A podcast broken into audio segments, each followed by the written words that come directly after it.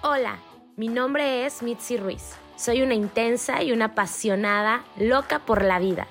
Este espacio está creado para los que buscamos romper el molde, los arriesgados, los que no nos conformamos, los atrevidos, los que nos cuestionamos y creamos nuestras propias respuestas, para los soñadores que tomamos acción, para los que entendemos el valor de transformarnos. Prometo que la vamos a pasar extraordinario. Así que, bienvenidos. Hola, ¿cómo están? Bienvenidos a otro episodio más de esta cuarta temporada que se me está yendo como si fuera agüita, rapidito, rapidito, rapidito. Y hoy quiero hablar, ay, de algo que escuché la semana pasada y que me ha tenido pensando mucho. De hecho, lo he compartido con mis amigos. Y es justamente el enojo. El enojo es la emoción que más me usa a mí, o sea, es mi sobrevivencia total. Si yo estoy triste, me enojo, si yo me siento amenazada, me enojo, si yo me siento insegura, me enojo. El enojo habla mucho por mí. Y he estado aprendiendo que tomar el control de mí misma Nadie puede tomar las decisiones por mí ni puede tomar el control de mí. Y lo que distingo es que cuando estoy enojada permito que otros o permito que las circunstancias me controlen porque entonces le estoy dando poder justamente a los demás o a las circunstancias de determinar quién estoy siendo yo en ese momento. Así que dije, Mitzi, necesitas empezar a superar el enojo. Justamente mientras yo estaba pensando en eso, me di cuenta que había encontrado en, en la Biblia que decía más o menos así, los necios dan rienda suelta a su enojo pero los sabios lo callan. Y dije, no seas así porque yo cuando estoy enojada, lo primero, no sé ustedes, pero yo lo primero que hago es hablar.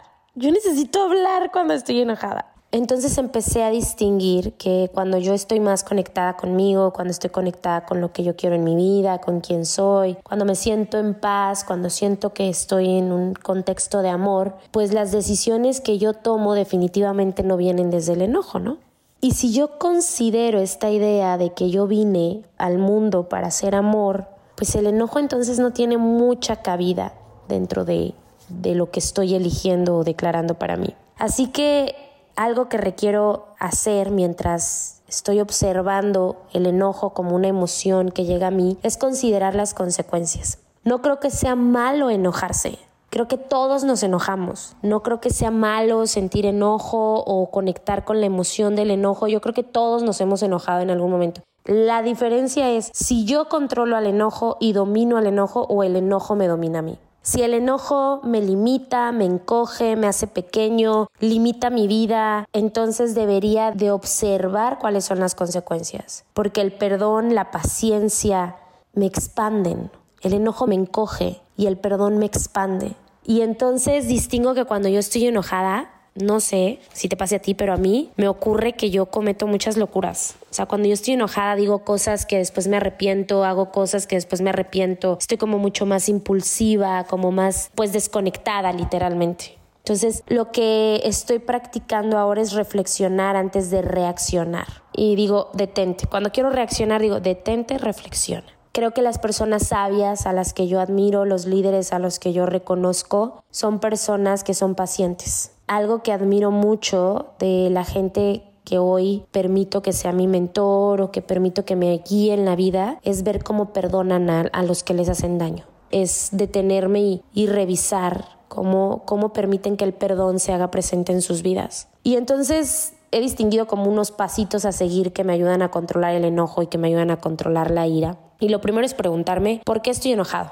¿Qué acciones, qué circunstancias, qué conversación, qué creencia me está haciendo sentirme enojada en ese momento? Y después me pregunto, ¿qué es lo que realmente quiero al manifestar mi enojo. Es decir, si voy a verbalizar mi enojo, si voy a hablar acerca de mi enojo, no sé si les ha pasado, pero cuando yo estoy enojada y me detengo y digo, ¿qué es lo que realmente quiero manifestar con mi enojo? Es muchas veces ser escuchada, muchas veces ser respetada, muchas veces ser entendida, muchas veces ser amada, recibir atención Y entonces cuando yo logro distinguir por qué estoy enojada, pero luego qué es lo que realmente mi emoción del enojo quiere manifestar, por qué se hizo presente, entonces viene la tercera pregunta, que es cómo lo puedo obtener. ¿Cómo puedo obtener eso? O sea, si lo que me está haciendo sentir enojada es que mi pareja o mi trabajo o no estoy obteniendo el respeto o la atención o el amor que yo creo merecer, ¿cómo puedo obtenerlo? ¿Cómo puedo obtener eso? Y entonces ahí ya empiezo a encontrar maneras en las que puedo liberar el enojo de una manera mucho más apropiada. Salir a caminar, escribir, meditar, hablar con alguien que sea un, o sea, que esté en medio del conflicto, que realmente no sea parte del conflicto, ¿no? Y entonces el enojo se comienza a ir y se comienza a convertir en otra cosa. Y me doy cuenta que algo que yo hago de manera inconsciente cuando alguien está enojado conmigo es como ser amable, pero no me doy no me había dado la oportunidad de yo ser amable conmigo misma cuando estoy enojada. Normalmente me castigo, normalmente me estoy diciendo cosas como claro, pero eso te pasa por tonta, pero claro, porque tú lo permites, o claro, porque la persona ya te había fallado y volviste a confiar, o claro, porque siempre abusan de ti, o claro, porque tú tienes la razón y el otro está equivocado. Y entonces me doy cuenta que cuando alguien está enojado conmigo, la respuesta, cuando yo soy amable con ellos, pareciera que el enojo se desvanece. Y empiezo a practicar eso conmigo misma. Empiezo a ser amable conmigo cuando estoy enojada. Empiezo a escucharme, a ponerme atención, a decir, ok, qué interesante que estés sintiendo eso, qué interesante que te estés sintiendo así de conectada, qué interesante que este evento haya generado tanto enojo en ti. Y empiezo a reprogramar mi mente, que sería ya como el quinto paso, ¿no? Que es hacer una disrupción de mis creencias, detenerme hasta como ahora yo creía que tenía que ser y girarlo. Y lo siguiente que hago pues, es que he aprendido a poner todo en manos de Dios. Y entonces yo dependo de Dios y necesito de Dios para mantener mi fortaleza, para llenarme de paz y tranquilidad. Una frase de la Biblia de Mateo 12:32 dice, de la abundancia del corazón habla la boca. Y lo tengo bien guardado eso porque, y no estoy intentando ser religiosa aquí, pero soy una mujer de fe y estoy aprendiendo mucho de esto. Lo que sale de mi boca tiene que ver con lo que hay en mi corazón con lo que hay en mi interior. Y yo te dejo eso porque esa, esa frase a mí desde hace una semana que la he estado profundizando y que ha alterado mi vida, porque cuando voy a decir algo, lo primero que pienso es, no va a hablar mi boca, va a hablar mi corazón. Y ahí he encontrado un poder brutal en ser prudente, en decir, esa es mi, intención realmente o es un juicio, esto le va a sumar a la otra persona, esto va a construir valor. E, y ya había yo venido tomando conciencia de eso, pero esto se ha vivido de una manera distinta para mí esta semana.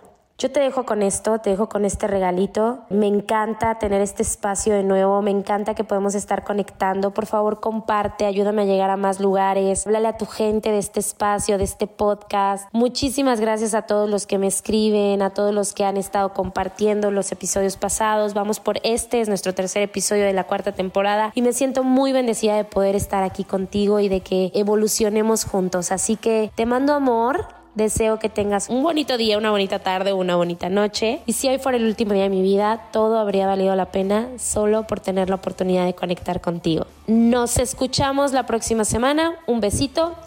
Bye.